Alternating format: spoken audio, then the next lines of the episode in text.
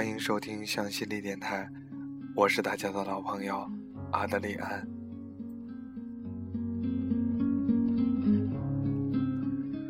昨天和一个新认识的朋友聊天，他说他所在的机构是一个极其边缘化的地方。我问那样会不会很孤独、很另类，甚至会被漠视或排斥？他对我说：“孤独是有的，但是自己是心甘情愿被边缘化的，甚至会故意边缘化身边的人。”我说：“那样对你的仕途会不会很不好啊？”他说：“他不在乎，也不关心，因为他本来就不属于那里，所以能够被边缘化也很好，倒也省了很多麻烦。”他的话像北京的夜，带着些寂寥，让听的人不免有点伤感。不知道从什么时候起，我们每个人身上都被赋予了社会属性：喜欢热闹，害怕离群所居；喜欢盲从，害怕特立独行。我们每个人都小心翼翼地过着别人定义的生活，生怕孤独了自己。貌似我们每个人都成群结伴，可是我们谁又不是各自孤独着的呢？我们总以为是别人怠慢了我们。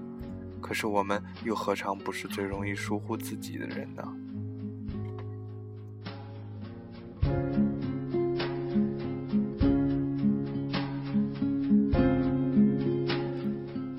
在人群中，你总能听得到这样的声音：有人说，大家都买那个，都去那儿玩如果我不买，就会显得 out；不去的话，就会显得不合群。还有的人会说，我也不想参加高考啊。可是不参加高考，我又能做什么呢？我不放弃的话，父母会失望的。有人说，我想下班了，陪陪爱人，陪陪父母，哪里也不想应酬。可是我推不掉，不去领导会不高兴，同事会不喜欢。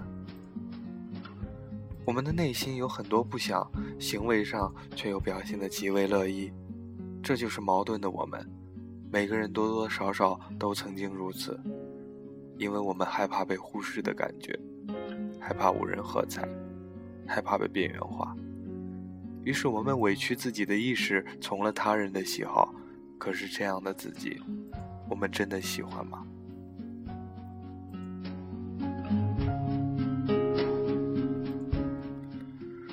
对于大多数人来说，生活是一个可以拆分的动词，就是生和活，而不是简单的名词生活。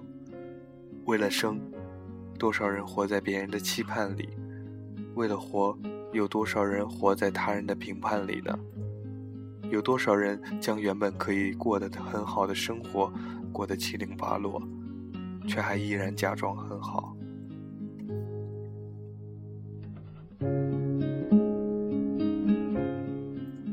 我曾经遇见过这样一个姑娘，她说，过去的她总是活在别人的期望里。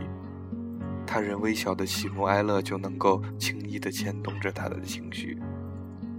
她说，过往的每一次考试，无论考多少，都不会快乐，除非得到父母的肯定和老师的褒奖。她说，她原本是个乖乖女，极为安静，可是在学校里却总是出奇的叛逆和任性，似乎唯有这样，他才能找到存在感。这样的情形。我想，我们每个人都遭遇过。譬如一次聚餐，大家都去了，为了不扫兴，你也假装兴致勃勃地参与了。可是其实你的内心并一点也不想这样。又譬如一次应酬，大家都喝酒，都说一些冠冕堂皇的漂亮话，而你不说，似乎就是不够变通，领导就会不高兴，同事就会边缘化你。这样的例子发生在身边的太多了。可是潜移默化了那么久，自己依然是个极其笨拙的人，参悟得懂，却总也不愿意学会花言巧语和随机应变。不是不会，只是不想也不愿。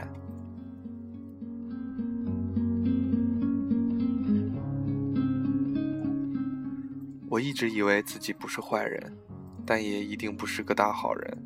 不会对每个人都好，但一定会对我认定值得的人好。我不会因为你的评判而随便改变了我自己的初衷，也不会因为你一句话随便否定一个事、一件、一个人。我的善良是不允许别人随便践踏的，我的原则也是不允许别人随便捅破的。在生活里，我可以随便凑戏做一个很边缘化的人，但是在爱情和梦想面前，我必须有自己独一无二的位置，谁也代替不了。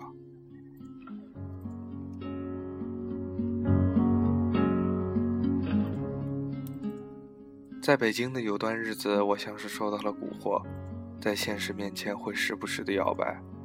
我经常经受不憋不住外面的诱惑，买一堆自己不需要的物品，也时常因为不想得罪一些人而勉强做一些自己不喜欢的事。我讨厌极了这样的自己，但是我无能为力，因为我没有勇气对掌声视而不听，对喝彩置若罔闻，更没有勇气将自己边缘化。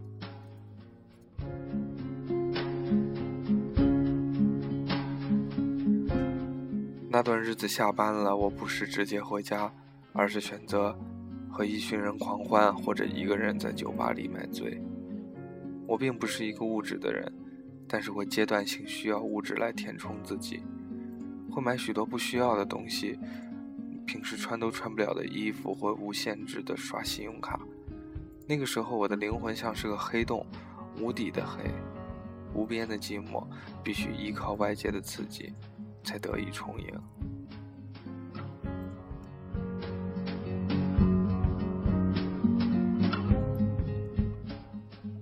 其实比起外界的精彩，我更爱内在丰盛。我有自己的小虚荣，爱热闹，爱交际，也爱实实在在的东西和美丽的东西。但是最爱的是一个人饱满的灵魂。生于世俗，再高贵的灵魂都是受到了影响，何况？我们这些凡夫俗子，我们会时常因为他人的情绪而改变自己的计划，因为害怕被忽视，于是便寻求一种集体的力量，渲染自己内心深处的孤独和怕。说到底，其实真的没有勇气边缘化自己，也没有勇气接受自己被边缘化的事实。可是，寻求梦想、做自己的路上。必须做好随时有可能会被边缘化的勇气，因为不是每个人都能理解你的梦想，不是每个人都在能够取得辉煌时与你同欢，与你落寞时共饮。人生的这条路，说容易也容易，说艰难也艰难。你对外界的需求越少，就越有可能活得自如和安详。只有这样，你才能够随时边缘化自己。随时被他人边缘化，唯有这样，我们才有可能趋近更随心所欲的自己。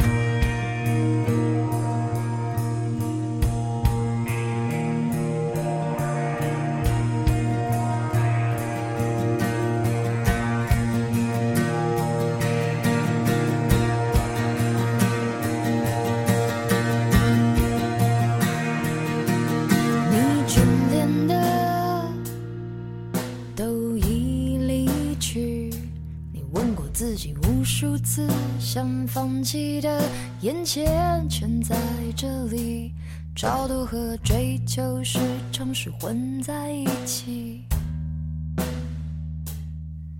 你拥抱的